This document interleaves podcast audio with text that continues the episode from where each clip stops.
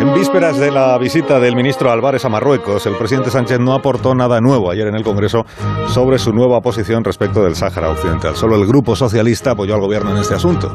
Le pregunto a Fernando Onega si le convenció la intervención del presidente. Fernando, buenos días. Muy buenos días, Alsina. Pues a mí sí me convenció el señor presidente del gobierno. Me convenció de que no tiene nada que añadir a lo que nos habían dicho de pobre y mala manera. Me convenció de que para el rey de Marruecos las mejores cartas son las que no se escriben y por eso no respondió a la afectuosa misiva del señor Sánchez. Me convenció de que no está claro de qué integridad territorial se habla porque ya se sabe que la integridad territorial no es lo mismo para Marruecos que para España.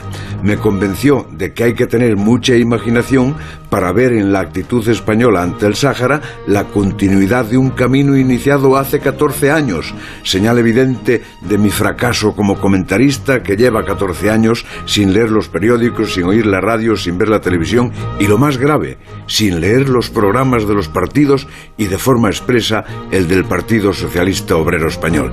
Y me convenció de que todo el mundo todos los partidos del arco parlamentario, todos los analistas, todos los líderes de opinión están equivocados ante el problema del Sáhara, ante la doctrina de Naciones Unidas y ante nuestros vínculos históricos.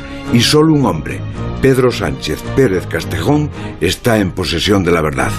Y me reafirmó todavía más en una vieja convicción. Es inexplicable todo aquello que no se puede explicar.